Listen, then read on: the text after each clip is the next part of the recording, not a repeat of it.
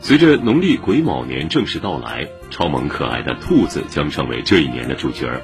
其实啊，浩瀚星空当中呢，也有一只兔子。这只兔子不是神话传说中月宫里的玉兔，而是真实存在的天兔。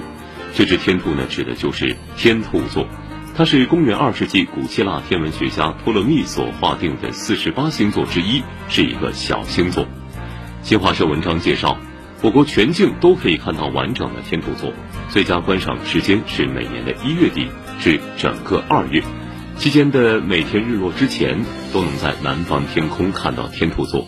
不过呢，天兔座啊没有亮星，再加上附近天狼星和参宿诸星极为醒目，因此要顺利的找到天兔座，最好是在观测条件稍好的地方进行辨认。